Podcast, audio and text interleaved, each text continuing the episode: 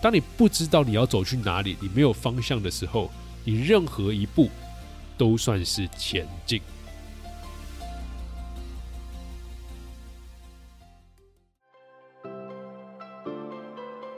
你好，欢迎收听雷蒙三十，我是雷蒙。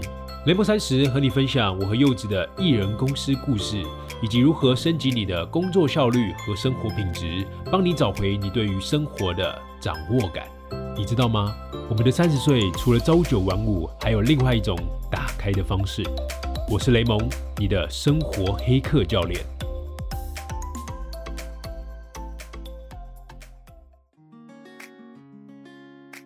Hello，你好，我是雷蒙，又回到我们的生活黑客的单集系列了。今天想和你来分享的是我上礼拜五跟柚子去看了《灵魂急转弯》的这部电影，这部真的很好看哦，也很有共鸣。我觉得啊，好的电影就跟好的工具还有经验模型是一样的，有一百个人看会有一百种的感触，而且每个人呐都可能透过这种故事找到自己的共情共鸣点，可以把它放在你的生活上，然后呢拿去运用，变成属于自己的方式。所以啊，我今天想要分享的是，我要借由这部电影的设定，来带你看看科学家对于天赋的最新研究，以及我们到底怎么去寻找我们生命中的那个火花，或者说是热情，还是我们的爱好所在呢？所以这节的内容啊，算是会有一些些的剧透哦。如果你还没有看过电影啊，又不太想去知道那些剧情的设定的话，我会建议你先离开。那等你看完电影之后，再回来听这一则，我觉得会比较好。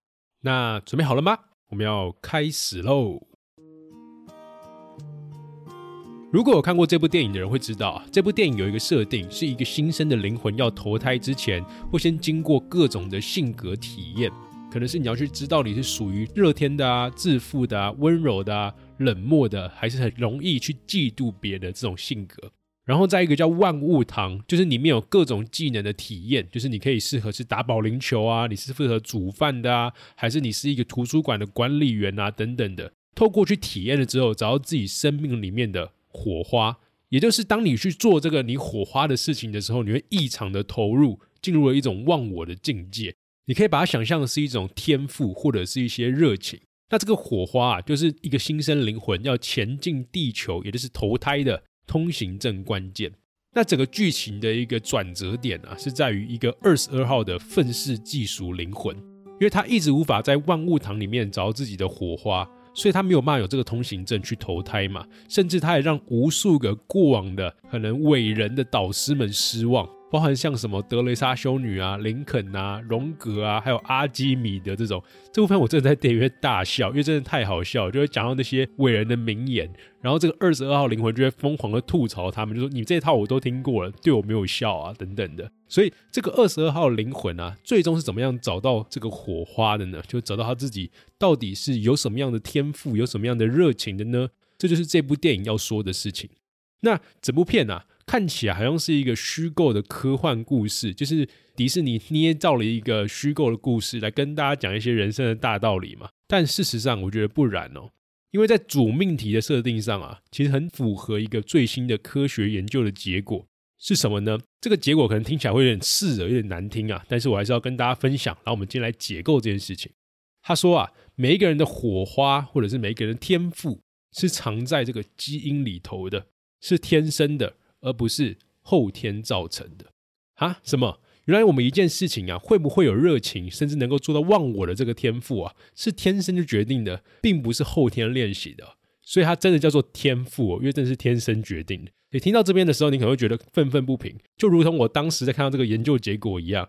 因为我是一个绝对的宿命论的反对者，就很讨厌那种以宿命论为基调的电影，也就是告诉你说你未来就一定会怎么样，所以你现在做的所有决定啊都没有用，反正你未来就会通往那个道路，就像是之前的天能啊什么之类的，就是所有的未来都是安排好的。那我们现在做的决定啊，只不过只是现在自以为自由，但其实往共同的目标去做前进的。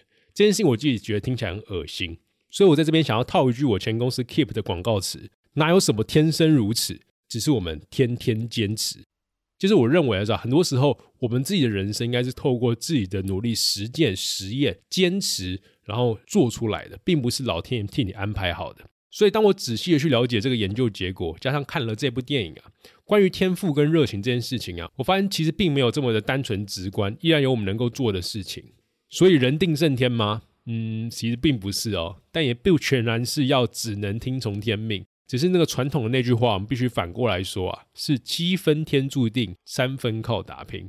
好，那接下来我们就来解构这件事情，到底天赋是天生的，而不是后天练习。我在大学啊，其实做过一阵子的基因工程研究。加上那个时候啊，我又在研究如何高效学习的这件事情，有点像是学习如何高效学习。所以我看过了一则报告，这个报告啊是在讲说，有一群科学家在研究，到底一个人的热爱是天生的，还是后天影响或者是练习出来的？因为我们的现代科技啊，或者说法律上没有办法做到复制人，所以他们用了一个极为近似的严谨的方法，就是用同卵双胞胎。因为同卵双胞胎是在出生的时候就有相同的基因组成，我们就可以知道说，哎，一样基因的人在不同的环境下，哎，可以发展成怎么样，然后去做这个研究结果判断嘛。所以接下来啊，他们的实验方法非常的特别，他们找了一对刚出生哦就被两个完全不同的家庭给收养的双胞胎，因为他们拥有相同的基因嘛，但是在完全不同的环境里面长大。直到成年之后，科学家才让这两个双胞胎去相见，并且做后续的研究分析，看看有哪些是共同点，哪些是不同的，以此来观察哪些特质是属于天生的，哪些特质是后天养成的。但是科学的统计啊，并不是找一对双胞胎就可以做，所以这个研究是一个极其繁杂的大计划，做了数十年。他们还找了许多对就从小在一起长大的双胞胎做对比哦。所以最后，科学家得出来的共识是，先天因素的影响远大于后天因素。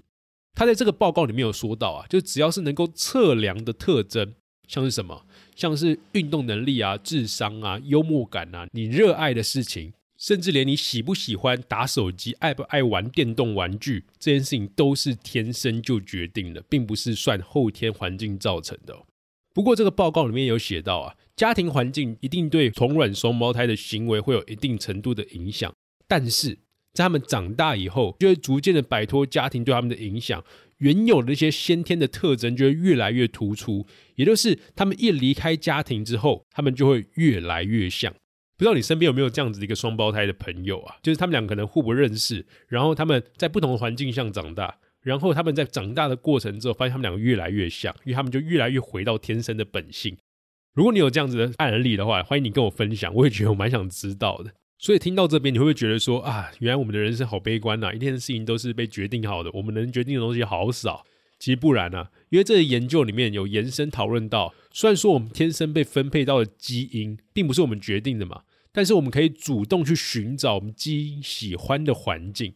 一旦我们寻找到这样子的环境啊，就像电影里头找到火花那种忘我的情境是一样的。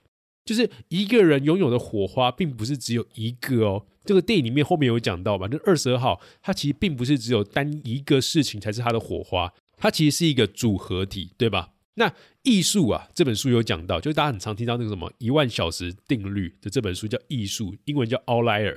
他有说到啊，努力只是一个标准配备，是我们一定要做的，但是努力背后的天赋，也可以说是先天的基因，还有运气。运气可以把它想象成是。后天的环境，这两个事情才是真正的关键。所以回到《灵魂急转弯》这部电影的故事设定，每一个人有不同的兴趣跟热爱，这些事情确实在投胎的那个时候，也就是你天生就设定好的。但是当你投胎到地球上之后啊，就是在比谁能找到适合发展自己热爱的环境。没错，你有听到吗？关键其实是谁能找到？为什么？因为有的人一辈子都没有这个机遇碰上，并不是代表他不行，更大的可能啊是整个环境并不适合他。七分听天命，三分靠爬表，所以这个三分的这个运气，你有遇到吗？很多时候做对的选择比把事情做对更重要。我们都很常听到这句话，对吧？讲到这里啊，我想要再举一个我曾经在一场演讲里面遇到的难题。那个时候在演讲里面啊，我在跟同学们讲说，所有的性格都是一体两面的。不要认为说有一个性格是绝对的好性格，也有一个性格是绝对的坏性格，它只是运用的场景跟观察的视角来决定了好坏。举例来说啊，你说你很热天，但你可能就会有一种风险管理不足；你说你兴趣非常的广泛，但有可能就是你每一项都不太专精；你说你常常被人家说很自负，这是一个缺点，但你可能就会在一些一般人没有办法尝试的机会里面找到宝藏。所以我请所有同学啊，就用举手的方式来举一个形容词给我，就这个形容词是形容人的性格或特质的。我可以把正面的讲出它的弱项，讲出它的风险；把负面的讲出它的好处，讲出它的优势。所以这样一来一往啊，我大概回答了五到六个，我几乎都可以在五秒之内就给他另外一个相仿的情境。直到个女同学她举手，她一脸平静的说：“一无是处。”我听到这四个字的时候，我整个傻眼，因为这是答案真的太棘手了。如果你给我一个负面的，我还可以找到一个对立面；你给我一个零，我要怎么找到呢？所以我大概过了三十秒之后啊，就是整个冷汗狂流之后，我才终于想通这件事情。我当时是这样回答他的：我相信所有人都有自己的天赋，没有人是一无是处的。不是你自己让你一无是处，是环境让你一无是处。怎么说呢？我们可以看到哥白尼啊，在十六世纪的时候，他提出了天体运行论。就是他透过观察认为啊，是地球绕着太阳转，地球并不是宇宙中心，所以他那个时候被全体社会视为是异端，甚至在他去世之后，他还是被认为是一个异教徒。过了一段时间，企业利润因为支持了哥白尼的理论，也被宗教给审判。那那个时候的他们两个都被整个社会认为是一无是处，对吧？但你现在来看呢？或者我们可以换另外一个关于求学的路途上啊，你可以看看达尔文的故事，可以给我们很大的启发。一开始他的父亲想要让他去学医，跟现代的父母人一样嘛，对吧？那达尔文也确实进入了医学院。他在医学院里面修了一阵子之后，发现他不太喜欢医学院的课程跟内容。某一天呢，他知道了一个远航考察的机会，他发现其实自己更喜欢，甚至自己更能投入在地质学跟生物的观察。所以他不顾父亲的反对哦，听从自己内心的火花就出发了，报名了这个远航考察，所以才有我们现在耳熟能详的进化论。你可以想想看，尤其在现在这种医学院这么受社会主流光辉的照耀，说离就离啊，真的是莫大的叛逆。但你真的能跟着内心，也能跟着你的基因的召唤，去寻找你所适合的环境吗？还真的很困难，对吧？毕竟啊，如果达尔文出生在我们的社会里面，光是国英数字社五科就够他操心了，还要被《论语》啊、唐诗四书五经，还有那种社会默默的主流价值观的职业道路给影响，他真的能够出海考察吗？这个我打一个大的问号。无论是在家庭还是社会，对于人才培养的最大关键，我认为是提供各种尝试兴趣的环境，就像是电影里面那个万物堂。可惜的是啊。我们现实生活中还没有万物堂这种科技，就是我们可以去体验各式各样的东西，然后在很短的时间之内。但是我们比我们爸妈还要幸运太多了，因为我们现在有一个非常近似的工具，它叫做网络。所以我每次接受一些采访啊，他们就问我说：“哎，我觉得我人生的关键年岁是什么时候？就是我人生什么时候开始的？”我一律都回答十八岁。这不是讲说我的年龄到了合法成年哦。而是来讲说，我那一年进入大学，它才是我第一次开始真正的懂得去运用网络。我用搜寻功能在 Google 上去搜寻那些我需要而且是我想要知道的问题，我想要认识的朋友，甚至通过网络去搭建我理想中的环境跟圈子。因为在十八岁之前呢，我很用网络啊，但是我用网络可能就是来偷偷菜，就是来打游戏或是看影片。我一直都不会去好好使用这个搜寻功能，主动让自己去接触各式各样的事情。那我很幸运嘛，因为我现在好像已经找到了自己的热爱所在，无论是做的事情还是旁边陪伴的人。但是这一切都有一个前提跟代价的，也就是我做了很多的尝试，而且绝大部分的尝试都还是失败的。